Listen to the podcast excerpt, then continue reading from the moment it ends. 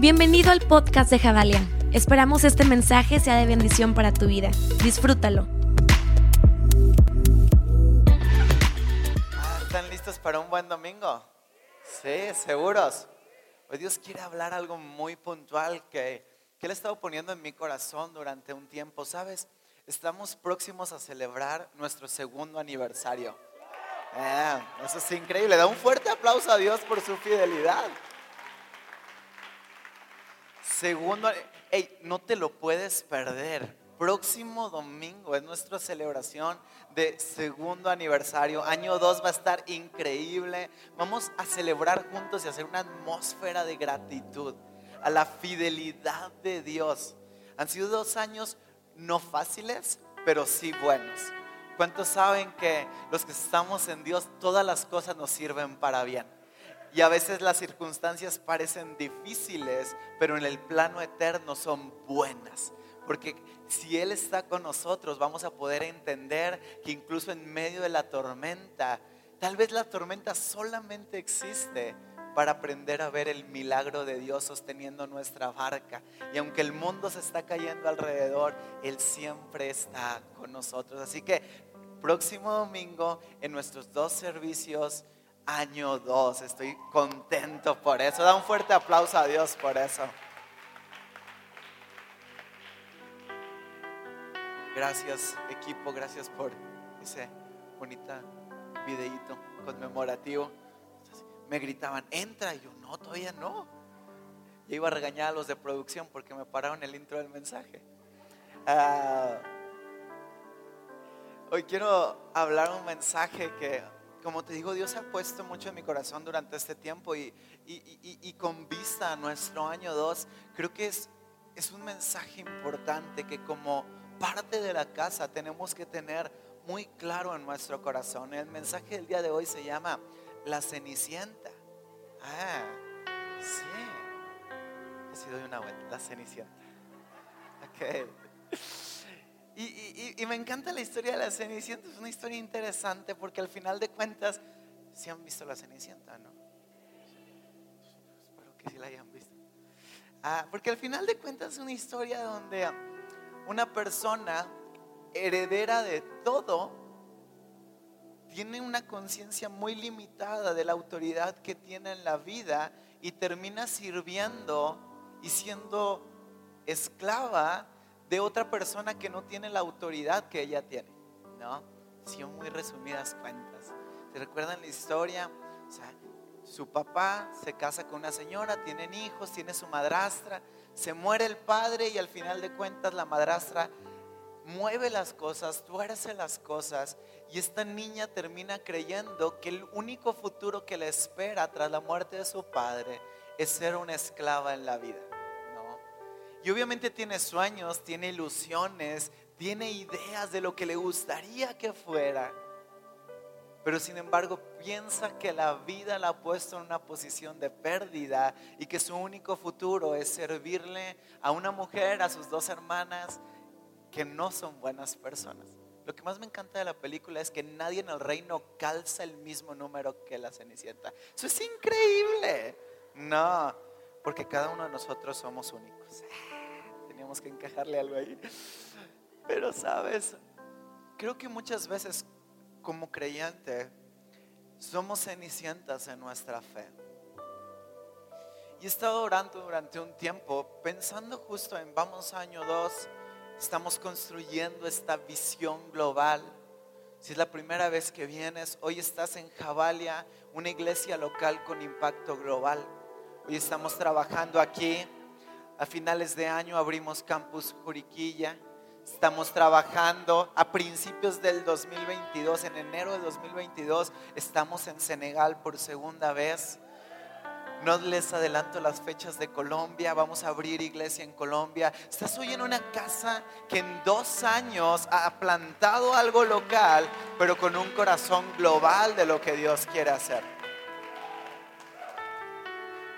Y a pesar de pandemia, a pesar de limitantes, la casa ha crecido, avanzado, hemos llegado a nuevos lugares, hemos tocado corazones, amo escuchar testimonios de lo que Dios ha hecho en la vida de personas a través de la casa. Y, como pastor, obviamente entiendo que mi trabajo no es que la iglesia se llene. Cuando nosotros empezamos el ministerio con el pastor Eliud, yo recuerdo que estábamos en Temisco, Morelos, un pueblo en, en Morelos, está cerca de Cuernavaca. Y nuestro primer trabajo con una iglesia fue con una iglesia presbiteriana, ¿no? Y Temisco tenía un problema muy fuerte de, gloria a Dios, tenía un problema muy fuerte de, de narcotráfico. Creo que todavía es todo un tema. Y yo recuerdo que íbamos atrás de una, de una camionetita, de una pick-up, ah, para llegar a ese lugar y, nos bajábamos y el pastor era como medio por debajo del agua las cosas. Y me acuerdo que nos metió a la iglesia por una puertita chiquita y dice, es que en los últimos meses tres miembros de mi congregación han amanecido descuartizados el domingo en la entrada de la iglesia. Y, quiero hacer algo, me explico. Y por eso quiero que estén aquí, quiero que me ayuden. Me, me, acuerdo mucho que nos dijo, yo soy presbiteriano, la iglesia es presbiteriana, pero necesitamos hacer algo nuevo. Hagan lo que quieran hacer con la iglesia.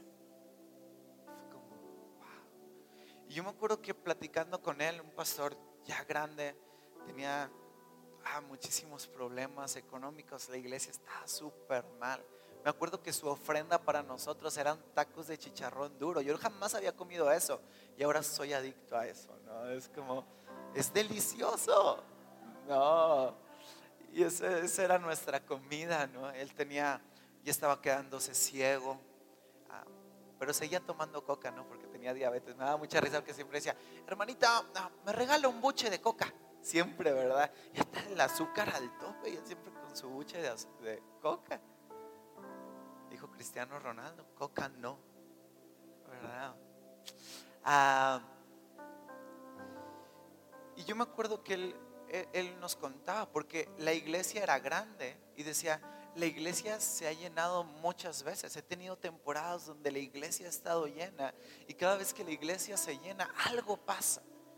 Amanece alguien muerto en la entrada, se infiltra un chisme en la iglesia, algo sucede que la iglesia se vuelve a vaciar. Y él me dio una lección ese día porque me dijo, cada vez que se vacía la iglesia es mi mejor temporada. Porque si la iglesia siempre estuviera llena, entonces tal vez me acomodaría y dejaría de trabajar para volverla a llenar. Y decir, cada vez que algo pasa malo en la iglesia, es un recordatorio de Dios de que tengo que hacer algo nuevo. Y justo en año 2 me preguntaba en estos días, ok, estamos creciendo. Cada domingo te sientas en ese lugar, eres parte de la atmósfera, algunos sirven, algunos son parte del equipo de locos que hace que la casa sea un ambiente irresistible. Algunos dan no segundas millas, sino terceras, cuartas, quintas millas. Pero al final de cuentas no puedo dejar a un lado que la pregunta de Dios cuando llegue a su presencia no va a ser cuánta gente va a la iglesia. Eso es irrelevante. Me da mucha risa porque hoy en día cuando te presentas y te dicen, ah, es pastor, lo primero que te preguntan es, ¿y cómo cuánta gente va a tu iglesia? Es irrelevante. La pregunta verdadera sería, ¿hay gente que verdaderamente tiene su fe puesta en Cristo? y su vida ah, verdaderamente hace que el infierno tiemble cada vez que te levantas en la mañana. Hay gente que su fe está tan firme y cimentada en la verdad de Cristo Jesús que no importa las tormentas que vengan, podemos seguir adelante firme creyendo que tarde o temprano su respuesta vendrá a nuestra vida. Esa es una buena pregunta. El cristianismo hoy atraviesa por una crisis. Hace algunos años el cristianismo llega en Estados Unidos y empieza a, haber muchos movimientos y empiezan a haber olas de avivamiento y empieza a generarse toda una situación en Estados Unidos. Y hoy en día Estados Unidos es popular el cristianismo, me explico. Lo lograron, se implantó en la cultura. Hoy no es raro eh, ser cristiano en Estados Unidos, o sea, es parte de. Pero a veces lo que se populariza puede caer en el peligro de perder el enfoque de la raíz verdadera. A veces lo que se vuelve monótono en nuestra vida puede llegar a perder el enfoque de por qué hacemos lo que hacemos y de cuál es la importancia de tu vida y tu relación con Cristo en el panorama general de lo que es la iglesia. Hay una historia en el libro de Mateos, que, no lo voy a leer ahorita, se las voy a contar, y ejemplifica mucho este tema de la cenicienta, ¿no? Y, y, cómo muchas veces nuestra fe vive como una cenicienta espiritual, y el libro está, eh, eh, en Mateos 18, y, es la historia de un, es una parábola de un señor que debía, un joven deudor, y Jesús les está contando esto a sus discípulos y les dice que había un hombre que debía muchísimo dinero. Y entonces va con la persona a la que le debe dinero y alguna vez has tenido que hablar con una persona que le debes dinero. Y es como, buenas tardes. Y es como, y dice la Biblia que este hombre estaba verdaderamente apenado y afligido en su corazón. ¿Alguien aquí, aparte de yo? Ha tenido una deuda grande y, tienes que hablar con esa persona y decir, Dios, ayúdame, no sé cómo va a pagar eso, pero sé que tengo que dar la cara. ¿Alguien alguna vez ha estado en esa situación? Gracias por su sinceridad. Y está este hombre y dice que llega y le dice, perdón, o sea, sé que no puedo pagarte, no puedo hacer nada, estoy en la bancarrota, estoy acabado en la vida, por favor ten piedad de mí. Y el hombre al que le debían, dice la Biblia, que perdona su deuda. ¿Te imaginas eso? Imagínate la deuda más grande que has tenido en tu vida, que llegas con la persona a la que le debes y te dice, don't worry, be happy. No hay deuda, te perdono. Y ese mismo hombre sale a la calle y cuando sale a la calle se encuentra una persona que le debía unos tacos que le había pichado una semana antes. No. Y dice la historia que literalmente este hombre al cual le habían perdonado una deuda inmensa, voltea con la que le debía poquito dinero y lo empieza a tratar súper mal y le empieza a exigir su pago y le empieza a exigir que verdaderamente eh, eh, eh, contribuya a la deuda que tiene. Tanto es así su enojo que casi llega al punto de golpearlo. Y algunos sirvientes de aquel señor que había perdonado mucho se dieron cuenta de lo que estaba pasando y le contaron a su señor. Le dijeron, ese hombre al que le perdonaste mil pesos está siendo agresivo con aquel que le debe diez pesos. La historia termina que ese hombre que había tenido libertad financiera, que le habían perdonado una deuda inmensa, es agarrado, apresado y llevado a la cárcel por la incongruencia de sus actos. Y a veces por eso vivimos como cenicientas en nuestro espíritu, porque el creyente muy pocas veces verdaderamente es consciente de un término que es fundamental y primario para el desarrollo de tu vida. La justificación. ¿Sabías tú que incluso psicológicamente, si tan solo tú entendieras bien, creyeras realmente en el término de la justificación mediante la fe, automáticamente tu personalidad sería distinta. Porque psicológicamente el ser humano solamente necesita dos cosas. Sentir valor, sentir que hay un valor en el propósito que tiene y sentirse amado. Ese es un tip para el matrimonio. La mujer necesita sentirse amada, necesita sentirse segura. Y el hombre necesita que reconozcan lo que están haciendo. Aplíquenlo en sus matrimonios y van a ver que va a cambiar algo. Porque son las dos necesidades básicas del ser humano. El hombre tiene más desarrollada una y la mujer otra.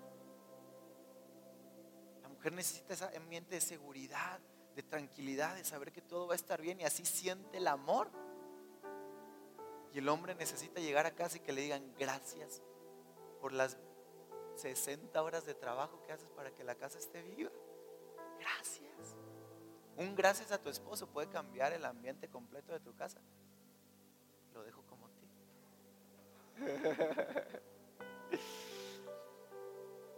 Y la justificación literalmente es el concepto de que no hay nada que tú hayas hecho o dejado de hacer para que Jesucristo haya dado todo lo que Él tenía, su vida entera, para salvarte y darte una nueva oportunidad, para perdonarte. Tu pasado quedó atrás, no hay nada que te condene, hay libertad en Él. La justificación es simplemente creer que no depende de mí mi aceptación delante de Dios, sino que depende de Él mi aceptación delante de Él mismo. Y el cristianismo hoy en día tiene un grave problema con el concepto de la justificación. Y vivimos una vida limitada porque nuestro pasado es el que nos da la identidad. Ponte a pensar cómo reaccionas, ponte a pensar cómo piensas, cómo actúas, quién eres. Y muy seguramente hubo algún golpe en tu pasado, en tu carácter, hubo alguna situación, hubo algún momento que moldeó la personalidad que tú tienes hoy. Somos un reflejo de la historia que hemos vivido. Yo amo ir con homeless porque me doy cuenta que no son un rostro, que son una historia. Y hay que tomarse el tiempo de escuchar esa historia, porque es increíble. Creo que los mejores maestros que he escuchado en la vida son homeless. Y vamos por la vida dando una cara, reaccionando de cierta manera, porque me hicieron, porque viví, porque pasé. Es que tú no sabes. Y hemos caído en el cristianismo, en el juego absurdo que el enemigo nos ha jugado de vivir una vida limitada por una culpabilidad que no puede ser vencida porque no hemos tenido la fe de agarrar el concepto de la justificación, aplicarlo a nuestra vida y vivir en libertad. Y vivimos vidas mediocres en base a la culpabilidad que tenemos por determinadas cosas. No es que yo no puedo hacer eso porque yo he tenido relaciones sexuales antes del matrimonio. Yo no he podido hacer eso porque yo le he sido fiel a mi esposa. Yo no he podido hacer eso porque he mentido. y vamos llenando nuestra vida de tantas mentiras, de tantas cosas de nuestro pasado. Y nos creemos tanto que mi identidad es el pasado y no la cruz del Calvario. Nos cuesta tanto aceptar la justificación de Cristo Jesús y nos volvemos cenicientas. Herederos de todo. Herederos con Cristo Jesús.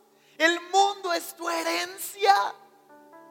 Él ha venido a darte una vida y una vida en abundancia, un matrimonio nuevo, negocios prósperos, amistades sanas, relaciones correctas. Hay un mundo que Él pagó para que tú lo heredes.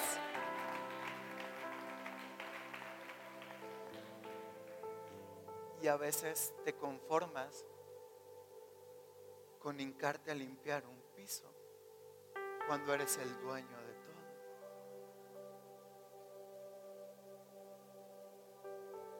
Porque no se trata del título, se trata de la conciencia del título. Por eso dice la Biblia, en cuanto el heredero es joven, no se le puede dar su dinero necesita un tutor porque es un niño y no sabe qué hacer con el dinero. Pero cuando es maduro, entonces puede ser heredero de todas las cosas. ¿Cuántas cosas Dios ha querido hacer en tu vida? Y tú has dicho, no, no, no, no, no, no, no. Y empiezas a recordar, es que yo he hecho esto, es que yo he vivido esto, es que yo he pasado esto, es que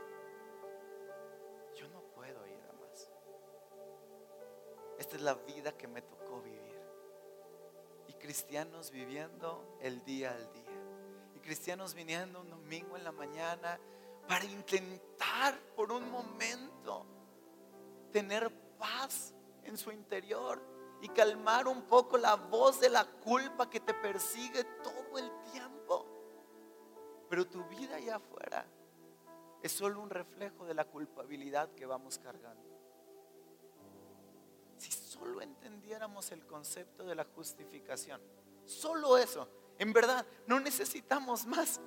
Solo entender que debíamos muchísimo, que tu vida estaba perdida, que todo lo peor que tú piensas que eres, eras mucho más.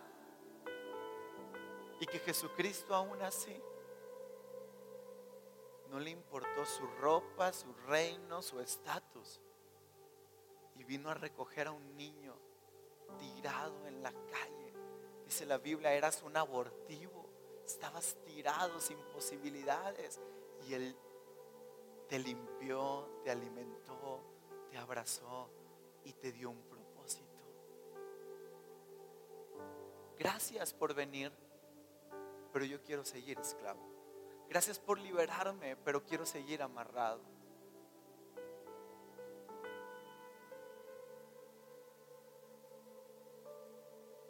El cristianismo hoy está tan limitado y está verdaderamente en un riesgo grande porque las temporadas que vienen no van a ser sencillas. El mundo cada vez está más perdido.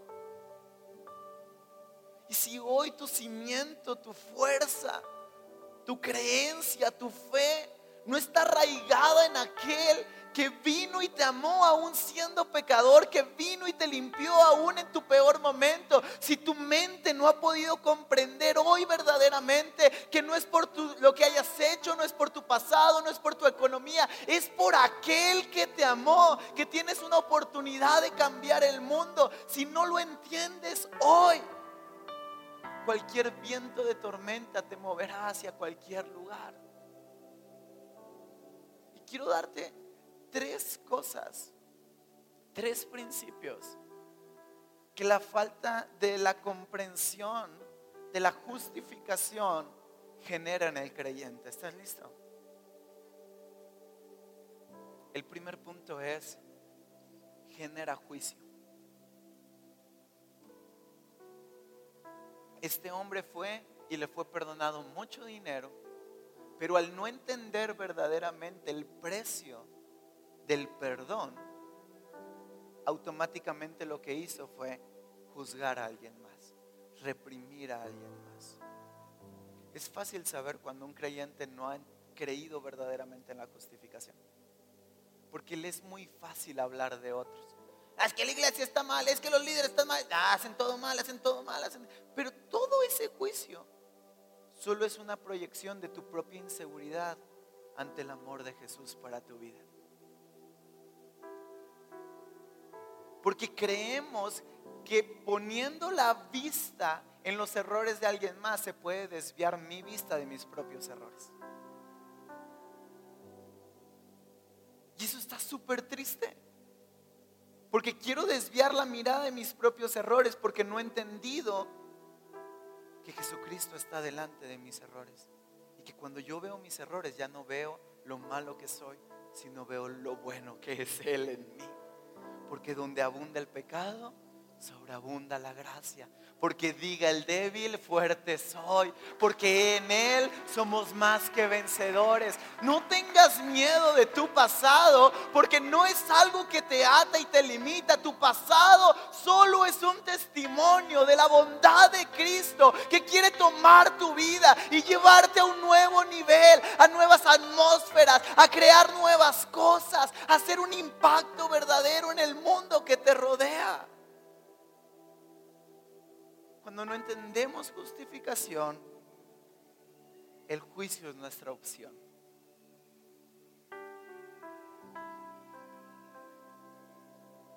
Por eso hay tanto cristiano amargado. Por eso hay tanto cristiano que le echa la culpa de su escasez espiritual a la iglesia. Es que ellos no hicieron, es que ellos no dijeron yo no me siento amado, yo me siento pobre, yo me siento ceniciento, yo me siento abandonado, yo me siento, ah, si supieran. Y caemos en una victimización espiritual no nos permite abrazar la justificación. Cada vez que tú juzgas, solamente es una manifestación de que tú no has aceptado el perdón y el amor de Jesús. Pero hoy es un buen domingo para hacerlo, ¿no? Segundo punto que un creyente genera por la falta de la comprensión de la justificación es una falta de pertenencia. Y ese es todo un tema, ¿eh? porque hoy en día la gente solo busca pertenecer a algo, ¿no? Y si te das cuenta, no hay mayor obstáculo para que tú pertenezcas a la iglesia más que la culpabilidad. Eso genera todo. La culpabilidad es la contraparte de la justificación.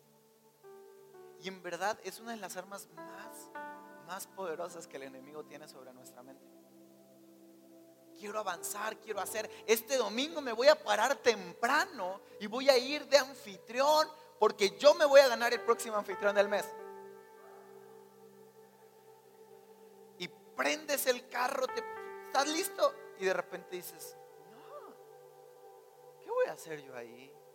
Yo no encajo. No, ella se ve que ya está muy acoplado. ¿Yo qué voy a hacer ahí? No, no sé si mi ropa sea lo suficiente. No sé si mi peinado sea suficiente. No sé. Y entonces empezamos.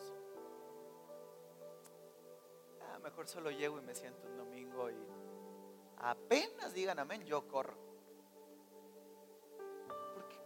pertenecer a algo de lo cual no soy digno de pertenecer. El cristiano vive muy limitado porque vivimos pagando una consecuencia que Jesús ya pagó. Es ilógico que alguien te piche los tacos y los pague y tú como quiera vayas y también pagues tus tacos. Nadie hace eso en la vida.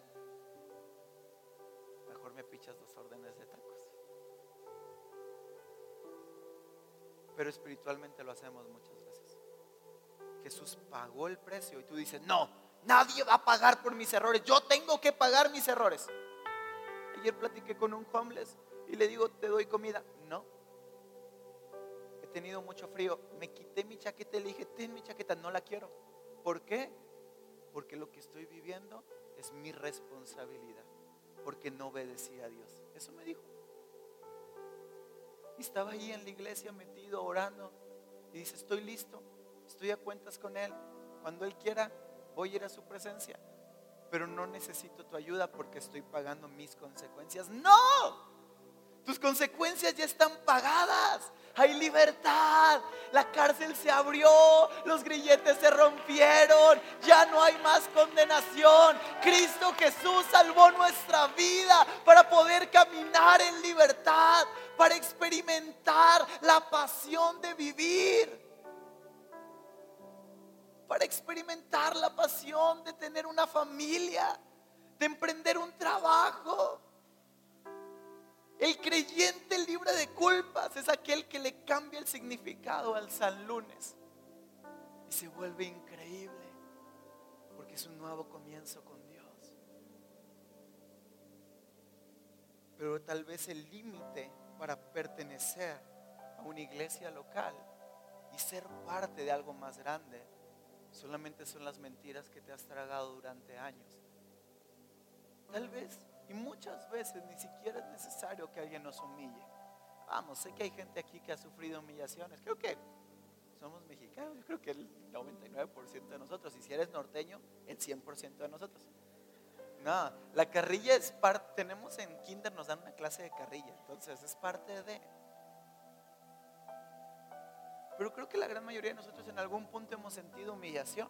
¿No? Yo he sentido humillación. Yo me he sentido avergonzado. Pero nadie me ha humillado más de lo que yo mismo me he humillado. Nadie ha sido más duro conmigo de lo que yo soy duro conmigo mismo. Porque me empecino en verme a mí como el centro de mi vida y no ver a Cristo como cuando el Cristo, cuando Jesús es el centro de tu vida, ya no hay límites. Puedo entrar a la casa, abrir la puerta, abrir el refrigerador y sentirme dueño de todo lo que hay ahí. Aunque a veces el refrigerador solo tenga un, quesito. Pero es mi queso. Y soy dueño de eso. Y estoy bien con eso.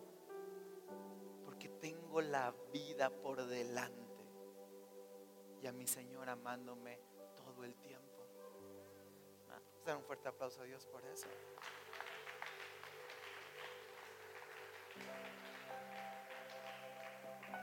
Y último punto es la falta de comprensión en que ya no hay nada que te condene, mata tu propósito. Entonces te limita. ¿Me pueden dejar mi celular, perdón, un cinco segundos más? Un, segundito. Nada más el celular está bien. Muchas gracias. Todavía tengo que decirles algo de aquí. Mata tu propósito. Vamos, ¿hay alguien aquí que haya tenido el sueño de emprender algo nuevo? ¿De ser un emprendedor? ¿Hay alguien aquí que haya tenido el miedo o, o la idea o el sueño, perdón, de iniciar una relación relacional amorosa? Ah, no tengan pena, ¿qué tiene? Peligro y levantan la mano y alguien dice, gloria a Dios. Aleluya. Toma la que es tuya.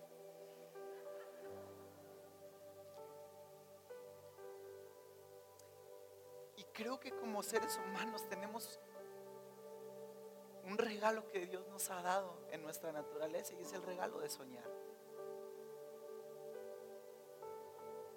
Y no hay nada más triste que darte cuenta en un domingo en la mañana cuando te levantas que tal vez no tienes el sueño, que se fue, que se perdió el anhelo, la idea de algo más grande. Porque nos tragamos las mentiras de que nuestro pasado nos limita para poder crecer. Vamos viviendo en un propósito trunco, en un propósito limitado, en algo tan pequeño. Cuando yo creo que en este lugar puede haber los mejores empresarios que México tenga. Ah, no, estamos limitados. Carlos Slim es el mejor. ¿Por qué? ¿Por qué alguien que ama a Jesús no puede hacer algo bien? Ay, qué bonita familia tiene ese influencer. ¿Por qué un creyente no puede tener una familia bien? Una buena economía, una buena base. ¿Por qué no pueden vivir disfrutando la vida? ¿Por qué? Porque creemos en la mentira de que nuestro pasado nos limita. Creemos en la mentira de que tus dones y talentos son limitados. Pero no hemos entendido que Jesús no está ajeno a nuestra vida, que Él vive dentro de nosotros. Y si el Rey de Reyes, si el Señor de Señores, si el primogénito de todo lo creado está dentro de mí, que alguien me diga cuál es mi límite para salir al mundo y cambiarlo.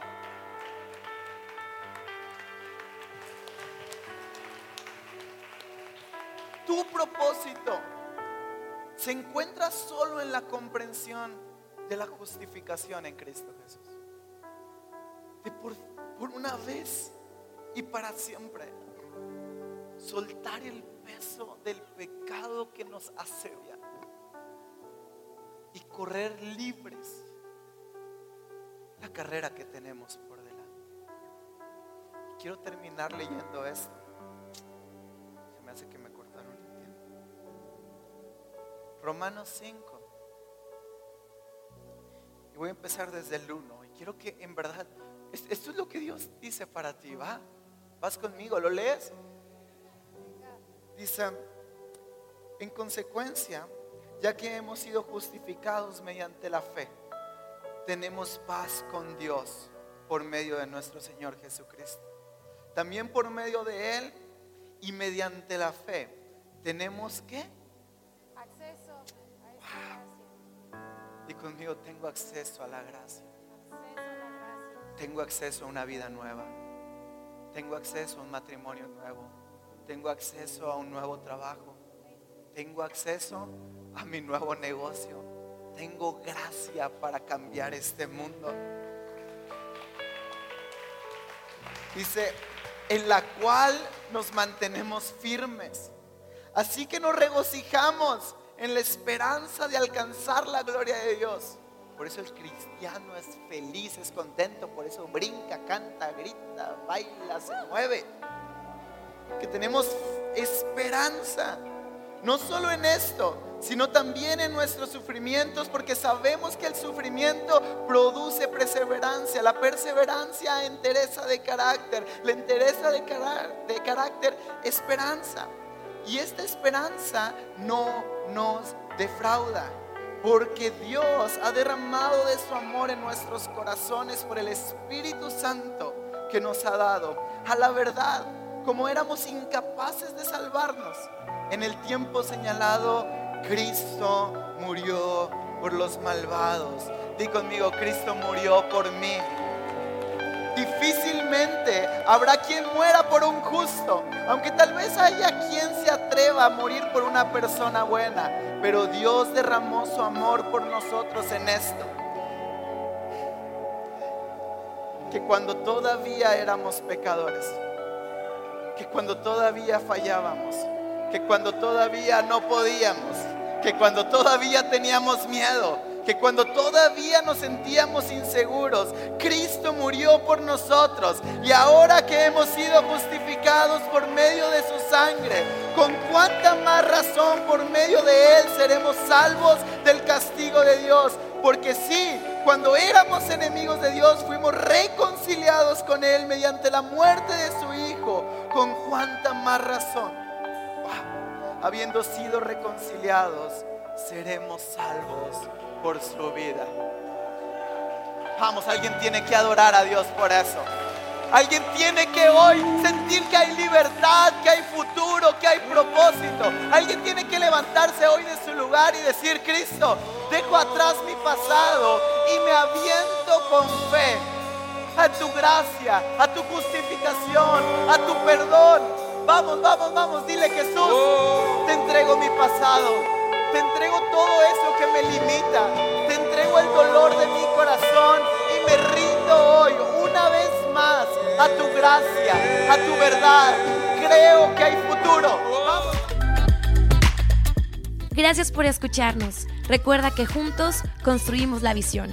Si tú quieres ser parte de lo que Dios está haciendo en casa, puedes hacer tu donativo a nuestra cuenta de PayPal, generosidad.javalia.org. Juntos conectamos generaciones con Dios que cambien el mundo.